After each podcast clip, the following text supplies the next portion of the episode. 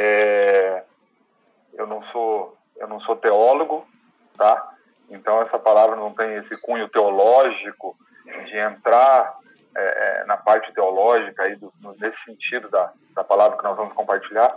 É apenas a gente olhar para a palavra do Senhor e deixar Deus falar com a gente através das coisas simples e profundas que a gente pode ler e observar na palavra do Senhor todos os dias. Amém? É, eu queria, pediria para os irmãos abrirem em Efésios 4,14. Queria, Marino, você está aí, Marino? Se você puder ler esse versículo de Efésios 4,14 para a gente. Cláudio, se você puder ler, então, acho que eu não estou conseguindo ouvir o Marino. Efésios 4,14. Isso. Para que não sejamos como meninos, agitados de um lado para outro e levados ao redor por todo vento de doutrina, pela artimanha dos homens, pela astúcia com que induzem ao erro. Amém. Amém. Obrigado, Cláudio. É, esse texto, eu estava lendo ele hoje, e depois tem um outro texto que eu vou falar com vocês, mas esse texto tem uma palavrinha no meio dele que fala sobre vento de doutrina. Doutrina, quando a Bíblia fala de doutrina, doutrina é sinônimo de ensino, ok? Então, é, são coisas que a gente aprende ou, ou ele tem esse significado. De doutrina é sinônimo de ensino. E nos últimos dias, irmãos, eu estava pensando hoje, quantos ventos nós estamos passando. Aliás, alguns ventos mais fortes, outros mais suaves, mas quantos ventos nós temos passado durante esse tempo, o nosso tempo, né? É, muitos ensinos, é, a gente precisa estar atento, e esse texto de Paulo aos Efésios fala é, para que vocês, vocês precisam se aperfeiçoar, vocês precisam crescer, vocês precisam serem adultos, para que vocês não sejam como meninos inconstantes, que, que andam e qualquer evento de doutrina pode tra tragar vocês, ou vocês podem ir atrás de qualquer evento de doutrina. É nesse sentido que Paulo escreve, e ele também nos alerta que nesses últimos dias é, muitos falsos profetas, muitos falsos pastores, muitos falsos líderes é, tentariam nos induzir ao erro. Então, eu queria começar é, é, é, é essa palavra com esse texto e dizer que esses ventos de doutrina, aliás, eles começam, e, ou eles estão se repetindo, né, porque eles começam desde o tempo de Jesus, Desde o tempo de Jesus já existiam doutrinas que ameaçavam a igreja. E os fariseus é, e tantas outras que surgiram, os agnósticos, que surgiram para entrar sorrateiramente na igreja. E aí Paulo faz esse alerta para que a gente tomar cuidado para não ir atrás de qualquer evento de doutrina. É, mas agora, nos nossos dias, com o advento aí da, do, do humanismo, do individualismo, é, do positivismo, de tantos ismos, né? Com a evolução da tecnologia e tantas outras coisas, os ventos têm soprado, às vezes, de uma maneira diferente. Eu percebo que, às vezes, é, eles não são ventos fortes, mas também, muitas vezes, são ventos suaves, é, ventos é, sutis que estão soprando, mas não menos malignos do que foram aqueles ventos mais fortes da igreja primeiro século, é, nos enganar, tanto sofismas hoje no mundo, o sofisma é aquilo que parece ser verdade, mas não é verdade. Então, que a gente tome cuidado com essas coisas. A gente precisa estar atento para essas coisas, porque esse excesso de ismos, ou, ou essa, toda essa modernidade que nós estamos vivendo, é, é, é esse mundo contemporâneo, ele trouxe até nós um evangelho diferente. É, eu costumo dizer que esse, esse evangelho é destituído do senhorio de Cristo. Um evangelho mais, mais aguado, um evangelho é, não tão. não precisa se comprometer tanto assim com o evangelho, como a gente tem visto tantos irmãos, tantas igrejas que, que estão. irmãos fracos na fé, igrejas se desviando, porque muitas vezes é, nós estamos vivendo um evangelho que não tem o poder de Deus como centro, não tem Jesus como centro. Às vezes é um evangelho que tem o homem como centro. E são é um evangelho que é, que é destituído da principal característica do evangelho, que é o poder de Deus para a salvação de todo homem, de todo aquele que crê em Jesus Cristo. Então, com essa, com essa introdução, eu queria dizer que queria passar para vocês o tema. Se eu pudesse dar um tema para essa palavra, eu daria o tema o nosso primeiro amor. Ok? E esse texto está baseado, essa palavra está baseada também em Apocalipse. Queria até que os irmãos abrissem aí, deixassem aberto. Apocalipse, capítulo 2, do versículo 1 até o versículo 7. Se vocês puderem deixar aberto esse texto, a gente vai olhar bastante para ele essa noite. Apocalipse 2, do 1 ao 7. Enquanto vocês estão abrindo, eu só queria dizer o que é o livro de Apocalipse, né? A gente olha para Apocalipse e a gente fica até as pessoas que não conhecem ficam até com medo, né? Apocalipse quer dizer revelação. E revelação do quê? Revelação das coisas que iriam acontecer no fim dos tempos, revelação das coisas, das guerras, dos sinais é, naturais ou não que iriam acontecer no fim dos tempos, né? E eu queria dizer que não, eles não tá, Apocalipse não está só relacionado às coisas encobertas, até porque o próprio nome de Apocalipse significa revelação, e revelar é tirar o véu de sobre alguma coisa, é trazer à tona alguma coisa. Mas Apocalipse não fala só das coisas futuras que iriam acontecer, ou nos nossos dias já estão acontecendo, mas Apocalipse também fala muito com a igreja de hoje sobre a vida da igreja, sobre a nossa vida. Apocalipse fala muito sobre isso. Quase sempre a gente escuta de Apocalipse, né, é, relacionado com catástrofe, com guerra, com fenômenos naturais. É, até o cinema faz muito filme é, relacionado com Apocalipse, né, com o fim dos tempos. Mas eu queria perguntar, será que é só isso que, Apoc que Apocalipse nos fala? Será que é só isso que Apocalipse nos traz? Por isso que eu disse no começo que essa palavra não tem um, um cunho teológico. Eu só queria olhar para esse texto de Apocalipse 2, de 1 a 7, e meditar um pouquinho com vocês nesse texto. Vamos lá? Então, é, eu, vou, eu vou ler o texto, tá? Eu vou ler, vou, vou estar lendo. A gente podia ler o texto inteiro e depois a gente volta falando um pouquinho sobre esses versículos. Vamos lá. Ao anjo da igreja em Éfeso, escreve: essas coisas diz aquele que conserva na mão direita as sete estrelas e que anda no meio dos sete candeeiros de ouro. Conheço as tuas obras, tanto o teu labor como a tua perseverança, e que não podes suportar homens maus, e que puseste à prova os que a si mesmos se declaram apóstolos e não são, e os achastes mentirosos. E tens perseverança, e suportaste provas por causa do meu nome e não te deixaste esmorecer. Tenho, porém, contra ti que abandonaste o teu primeiro amor. Lembra-te, pois, de onde caíste, arrepende-te e volta à prática das primeiras obras. E se não, venho a ti e moverei do seu lugar o teu candeeiro, caso não te arrependas.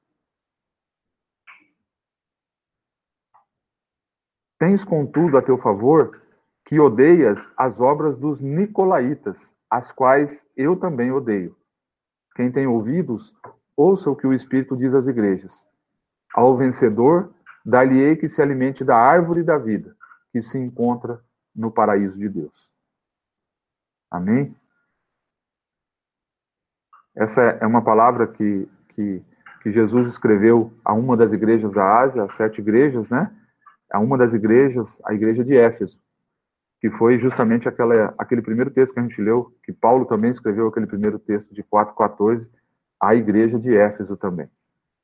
Bom, eu queria olhar um pouquinho esse texto com os irmãos essa noite e que o Senhor e que o Senhor fale conosco, como falou comigo nesse texto, que o Senhor fale conosco através dele essa noite, amém? É, bom, se a gente for olhar essas cartas, as sete cartas, as sete igrejas da, da Ásia Menor, foi quando João, João é levado a uma ilha chamada Patmos e ali Deus ou o Senhor Jesus revela a João as coisas que aconteceriam no futuro. E dentre essas coisas, o livro começa basicamente com, com essas sete cartas às igrejas da, da Ásia. E a gente vai olhar aqui algumas coisas que são. É, é, tem um, certos símbolos que tem Apocalipse, Apocalipse tem muita simbologia. E a primeira, o primeiro versículo ele fala assim: Ao anjo da igreja em Éfeso, escreve. E que anda no meio dos sete candeeiros de ouro. Queria dizer para os irmãos que, até estava comentando com a Miriam ontem, e o Gustavo falou: pai, tá dando, tá dando spoiler da mensagem aí. E, na verdade, eu estava compartilhando com a Miriam que, se a gente for olhar esse texto, as sete cartas, na verdade, elas foram escritas às sete igrejas, mas, ela, na verdade, elas são endereçadas aos sete pastores da igreja. Se você voltar no capítulo 1 de Apocalipse, final do capítulo 1, os dois versículos finais, ele vai dizer que as sete estrelas são os líderes, são os pastores dessas igrejas. E os sete candeeiros são as sete igrejas. Então, estrelas são o líder, o pastor, e os sete candeeiros são as sete igrejas que ele escreveria. Interessante é que o, quando ele começa a, carta, no versículo 1, ele fala assim: Ao anjo da igreja em Éfeso escreve. Ou seja, Jesus está dizendo, João, escreve uma carta aí ao anjo da igreja de Éfeso, que seria, que seria o líder ou o pastor daquela igreja de Éfeso, ou a liderança daquela igreja de Éfeso. Mas a gente tem tomado por, por, por costume também é, endereçar tudo que essas cartas dizem também a toda a igreja. E essas coisas servem tanto para o líder, como também para nós, a igreja do Senhor Jesus. É, essa palavra não é só para a liderança, mas a gente pode hoje generalizar ela, estender ela a toda a vida da igreja. Amém? Queria é, é, dar essa palavra. E o versículo 2 ele diz assim: conheço. Ele começa com esse verbo, eu conheço. Ou seja, Deus conhece, Deus sabe. E ele fala assim: conheço as tuas obras, tanto o teu labor ou o teu trabalho, e, e é isso que Deus está dizendo para nós essa noite. Conheço as tuas obras. Cláudio, o Senhor diz assim: Conheço as tuas obras e o teu labor. Amém? Marino, Deus está dizendo para você assim: Eu conheço o teu trabalho. Eu conheço as tuas obras. Então, essa é a palavra de Deus. Diz, continua dizendo assim: Conheço as tuas obras, tanto o teu labor, o teu trabalho, o que você faz no dia a dia, eu sei como você lida com a igreja, eu sei como você lida com a tua família, eu sei como você lida com o teu emprego, eu conheço as tuas obras e o teu trabalho. E ele continua, como também a tua perseverança, e que não pode suportar homens maus, e que puseste à prova os que a si mesmos se declaram apóstolos e não são, e os achastes mentirosos. Isso fala de fidelidade, irmãos, de fidelidade a Deus. Ele está dizendo aqui ao, ao, ao, ao, ao líder da igreja de Éfeso: Eu conheço você, eu conheço a tua perseverança. Eu sei que você não suporta os homens maus. E que você colocou a prova. É, aí a gente lembra no começo da palavra, quando eu falei desses ventos de doutrina, dessas, dessa enganação daqueles que se dizem apóstolos e não são, daqueles que se dizem pastores e não são, daqueles que são mais lobos no meio das ovelhas, daqueles que não curam, daqueles que não tratam a ovelha, daqueles que não ligam a machucada, que não colocam no ombro a ferida, mas daqueles que muitas vezes querem se aproveitar da lã e da gordura da ovelha. E Deus está dizendo para esse pastor: Eu conheço, e que você colocou à prova aqueles que se declaram tais, aqueles que se declaram apóstolos, aqueles que se declaram pastores, mas não são. E os achastes mentirosos. Está falando desse líder, está falando da fidelidade desse líder ao Senhor. E o versículo 13 ele continua: E tens perseverança, e suportaste provas por causa do meu nome, e não te deixaste esmorecer. Irmãos, percebem aí a, a, a quem era esse líder? A quem João está escrevendo, a quem Jesus está escrevendo através de João? Ele diz assim: você, tem, você é perseverante, você suportou provas por causa do meu nome. Você não se deixou esmorecer, você não se deixou vencer, você não desanimou. Eu conheço você. Isso aí fala de uma de pessoas, de pessoas que são fiéis ao Senhor. Pessoas que estão ligadas ao Senhor, que conhecem o Senhor. Ele não está falando aqui de falsos líderes, não está falando aqui de apóstolos ou de desviados. Ele está falando de pastores que conhecem o Senhor, pastores comprometidos, pessoas comprometidas, irmãos comprometidos com o reino de Deus. Ele está falando a nós, a igreja, de pessoas que são fiéis ao Senhor. Mas no versículo 4 ele diz assim: Tenho, porém, contra ti que abandonaste o teu primeiro amor. Aqui nesse, versículo 4, irmãos, tem duas, tem duas linhas de pensamento. Uma que diz assim que o, o verbo amor, aqui nesse texto de, de, de Apocalipse, esse, esse, essa palavra amor, no original, é ágape. E a gente sabe que ágape é o amor de Deus. É o amor que não visa, que não tem interesse, é o amor que, que não tem limites. Esse é o amor ágape, o amor de Deus. Então, é, no original grego aqui, essa, essa palavra amor é ágape. Então, pensando em ágape, a gente pode deduzir aqui que está dizendo que é o amor de Deus para conosco. Quando ele fala, tenho, porém, contra ti que abandonaste o teu primeiro amor, ele está falando de que é o amor de Deus em nosso favor. Ele está dizendo que a gente abandonou a consciência daquilo que Jesus fez por nós na cruz do Calvário. E a outra linha que a gente pode também colocar aqui, que é uma palavra direcionada àquele líder ou a nós como igreja, que diz assim: Tenho, porém, contra ti que você abandonou o teu primeiro amor, que é o amor para com Deus. Outra palavra que eu queria destacar também é que no original grego, essa palavra primeiro, ela não quer dizer só, só ela não é só um adjetivo numeral, um, dois, três, quatro. Quando ele fala o teu primeiro amor aqui, a palavra que ele usa no grego é protos, que significa em primeiro lugar primeiro na posição, primeiro na influência, primeiro na honra. É o principal, é o chefe. Então ele está dizendo assim: o teu primeiro amor, aquele, o amor de Deus, aquele que deve vir em primeiro lugar na tua vida. O primeiro amor, aquele que deve ser tomar a primazia, ter a primazia de todas as coisas na tua vida. Então, é, abandonar o primeiro amor não é necessariamente o amor daquele recém-convertido, talvez. Embora ele seja muito importante, essa primeira experiência, mas aqui está dizendo esse primeiro amor é o maior amor, é o supremo amor, é o principal amor. Amém? É... Então vamos, vamos continuar.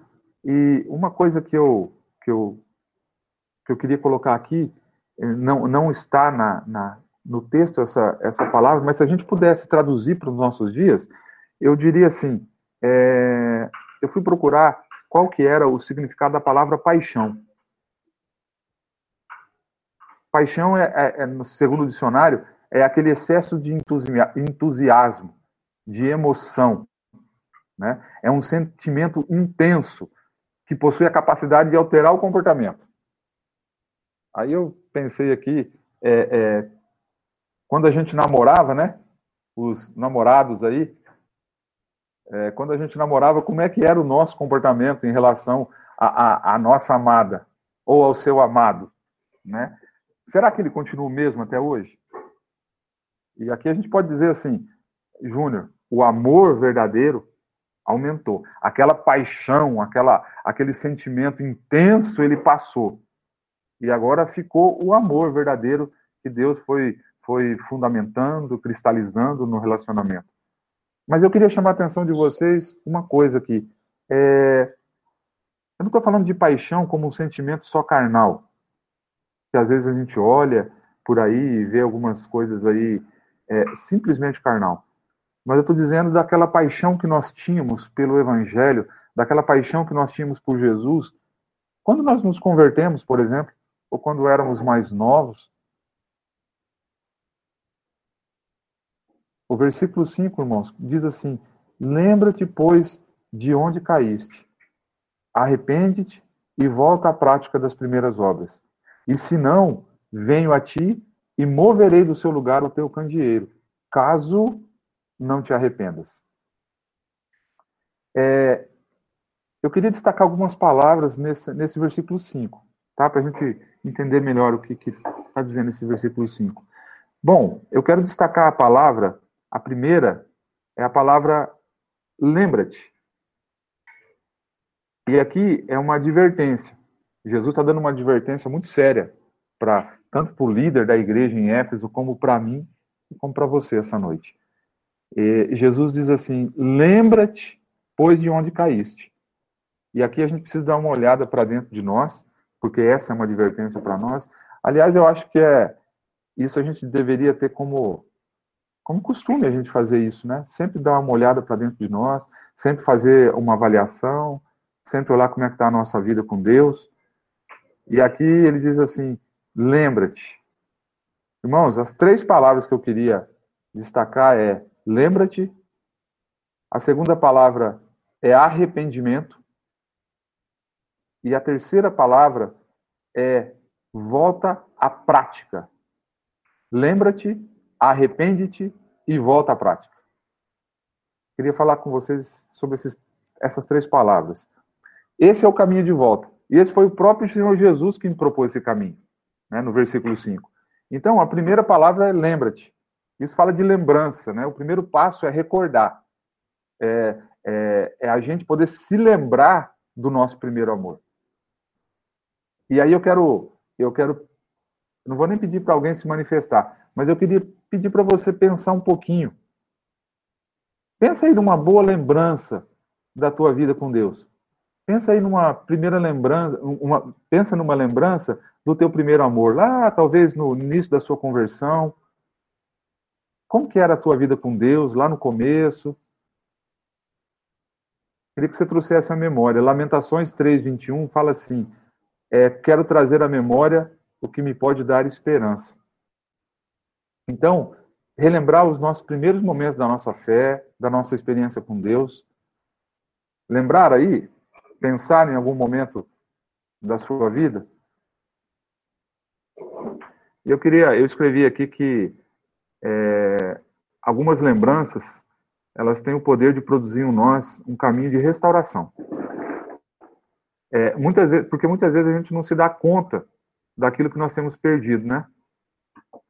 E uma boa forma de a gente dimensionar as nossas perdas é a gente comparar com aquilo que a gente está vivendo hoje, com aquilo que a gente já experimentou na nossa vida com Deus. É, a, a, o passado ele não determina o nosso futuro. Deus não faz assim com a gente. Nosso passado não determina o nosso futuro. Mas eu penso que o nosso passado deve ficar no passado, mas ele serve como um professor daquilo que nós vivemos, daquilo que a gente ainda precisa viver. E é por isso que eu falei para você trazer a lembrança algum algum momento da tua vida com Deus que você se lembra com muito carinho e a gente poder olhar para a nossa vida com Deus hoje. E a gente fazer essa, esse contraste, essa comparação, né? Então, a, a, acontece que só a lembrança, irmãos, ela não é capaz de produzir em nós é, é, mudanças. Por si só, ela só pode mexer com a gente, ela pode trazer alegria, às vezes ela pode trazer saudade, ela pode evocar um sentimento de saudade, de alegria ou de tristeza por alguma situação. Talvez por aquilo que você fez, talvez por aquilo que você não fez, alguma coisa que você deveria ter feito e hoje você se lembra, e aquilo pode trazer um pouco de tristeza porque você não fez tal coisa. Mas a lembrança por si só ela não tem o poder de mudar as coisas. Mas tem uma coisa que a lembrança pode fazer. Ela pode evocar um outro sentimento em nós, ela pode evocar uma outra reação em nós, que é o arrependimento.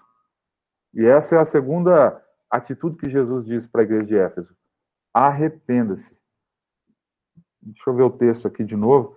Ele diz assim: Lembra-te, pois, de onde caíste, arrepende-te. Irmãos, se você for olhar, a gente que está lendo o Novo Testamento aí, você vai olhar nos quatro evangelhos, principalmente, que João Batista, o precursor aí da nova aliança, aquele que veio antes de Jesus, a, toda a palavra de João, toda a, a, a ministração, a pregação de João, ela estava baseada nisso, no arrependimento. Então, se você ler várias vezes nos evangelhos, João vai dizer assim: arrepende-te ou arrependa-se porque o reino de Deus chegou. Arrependa-se porque o reino de Deus chegou. João pregava o arrependimento. Amém? Depois vem Jesus e inicia o seu ministério terreno. Ele vai ao deserto, é tentado pelo diabo. E quando ele volta do deserto, que ele começa oficialmente o seu ministério de três anos, a primeira palavra de Jesus foi assim: arrependam-se, porque o reino de Deus chegou. Então, a gente vê que, que o arrependimento, ele é o botão de partida, ou a chave que move é, é a mudança na nossa vida. É o arrependimento. É, tem um pastor, Augustus Nicodemos, da Igreja Presbiteriana em Belo Horizonte, eu gosto de uma, uma frase dele, que ele fala assim que chorar não muda ninguém. O que muda é se arrepender. Chorar é diferente de se arrepender. Né? Pode haver um arrependimento, tá? E pode só haver choro, mas sem uma mudança de coração.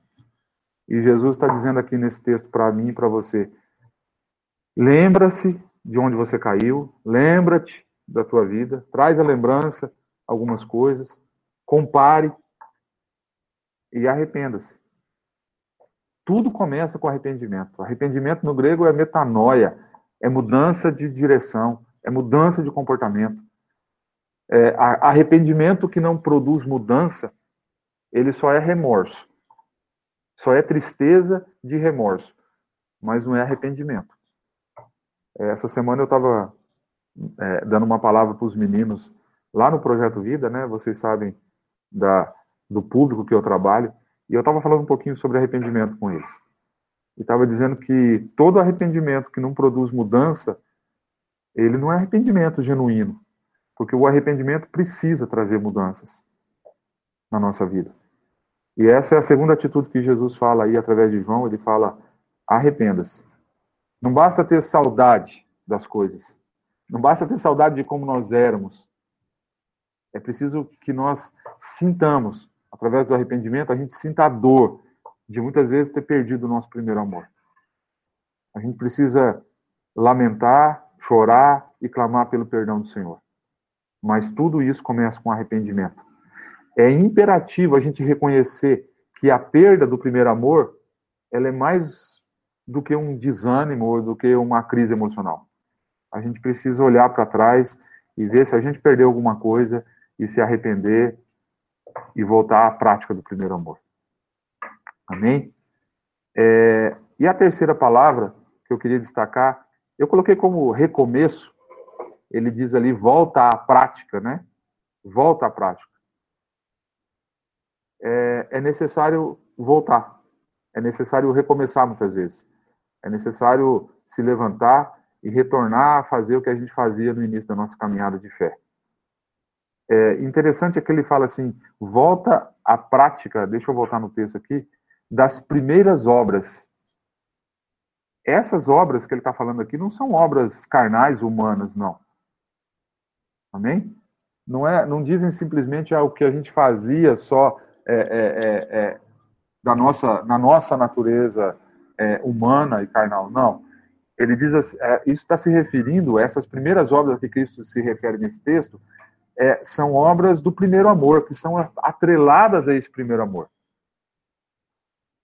Vamos lá, eu, escutei a palavra do Cláudio na semana passada, escutei ontem a palavra do Cláudio da semana passada. Ele falou sobre oração, ele falou sobre leitura bíblica, ele falou, falou sobre algumas coisas que a gente precisa ter na nossa caminhada com, com, com Deus.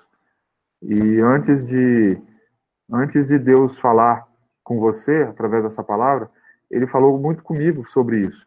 Volta à prática das primeiras coisas eu tinha, o Marino lembra aí, o Marino, a Thalita, o Flávio, que eram lá da Renovada, eu e Miriam tínhamos uma, tínhamos uma vida muito intensa na igreja.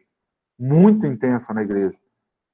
E a gente é, não pode confundir com uma, uma intensidade de atividades com vida com Deus.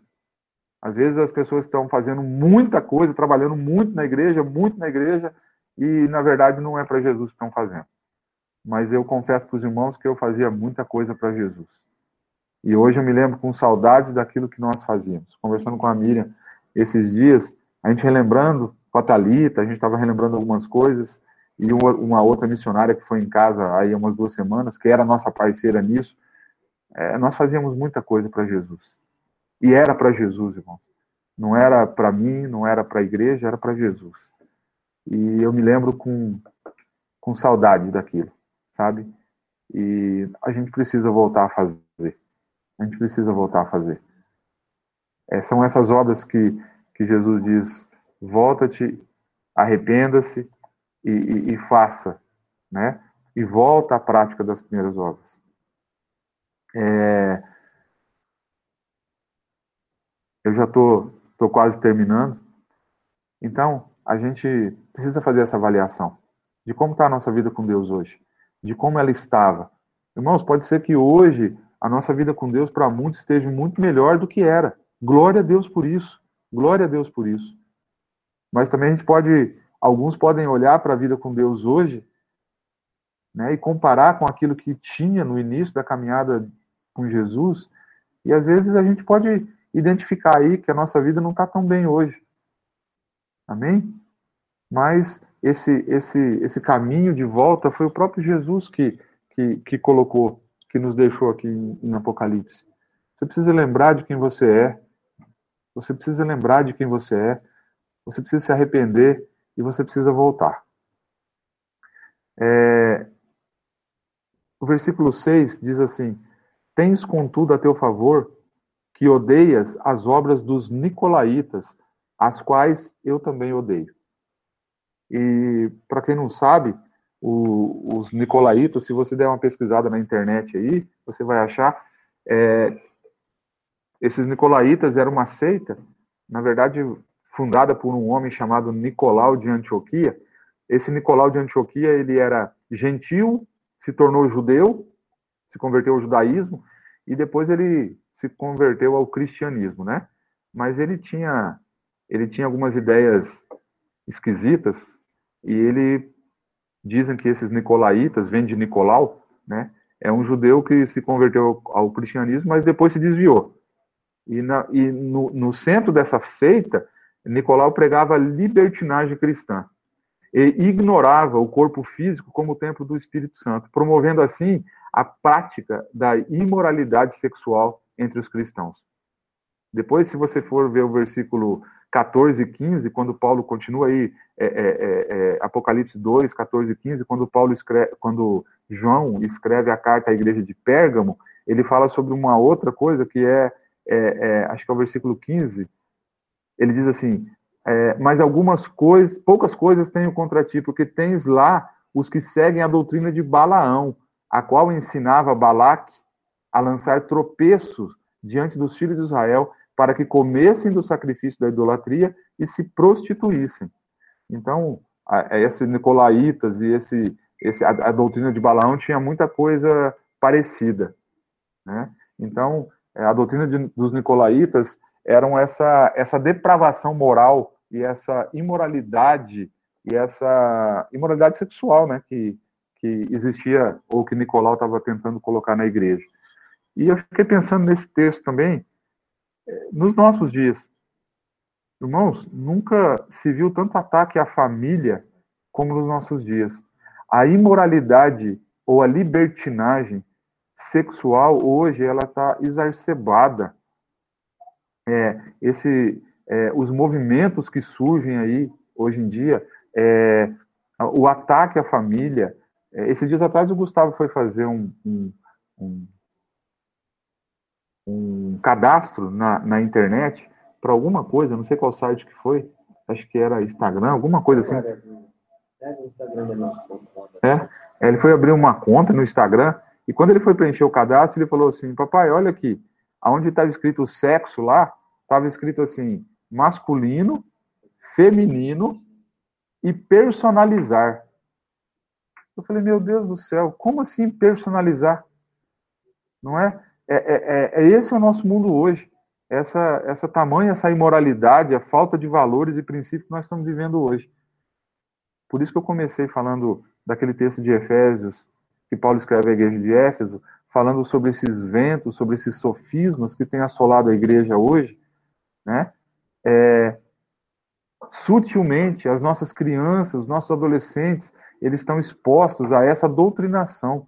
Então, quando vai na internet, em vez de você colocar homem ou mulher, está escrito lá homem, mulher ou personalize. Esse é um sofisma que a gente tem, que tem assolado a igreja.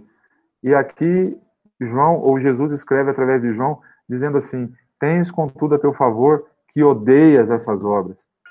Irmãos, cuidado com aquilo que tem entrado na igreja, cuidado com aquilo que você ouve, cuidado com aquilo que você lê, cuidado com aquilo que você compartilha. Amém? Cuidado com aquilo que você escreve na internet, cuidado, cuidado com o que você tem colocado, porque a, a, esses ventos de, de doutrina têm assolado a igreja também nesses dias. E por último, ele termina: quem tem ouvidos, ouça o que o Espírito diz às igrejas. Ao vencedor, dar-lhe-ei que se alimente da árvore da vida que se encontra no paraíso de Deus. Amém? Eu queria deixar essa breve palavra com vocês e a gente possa, de fato, fazer uma avaliação da nossa vida, que a gente possa olhar para nós e se houver alguma coisa que a gente precise mudar, que a gente possa fazer esse caminho que Jesus propôs. Que a gente possa se lembrar, que essa lembrança possa trazer ou evocar em nós um arrependimento e que ao arrepender-se, a gente possa mudar de direção e a gente possa voltar à prática das primeiras obras. A gente possa colocar Jesus em primeiro lugar sobre todas as coisas na nossa vida. Que ele tenha a primazia de tudo, acima do nosso trabalho, acima da nossa família, acima de todas as coisas, que ele tenha a primazia. Amém, irmãos? Queria devolver a palavra para o Cláudio, pedindo ao Senhor que nos, que nos revele assim como o Apocalipse é revelação, que ele nos revele. Se a gente orava mais do que hoje, a gente precisa orar mais hoje. Se a gente visitava mais antes, a gente precisa voltar a fazer isso. Se a gente socorria mais antes, a gente precisa socorrer hoje. Amém, queridos? Que o Senhor te abençoe e lhe dê uma semana na presença dele.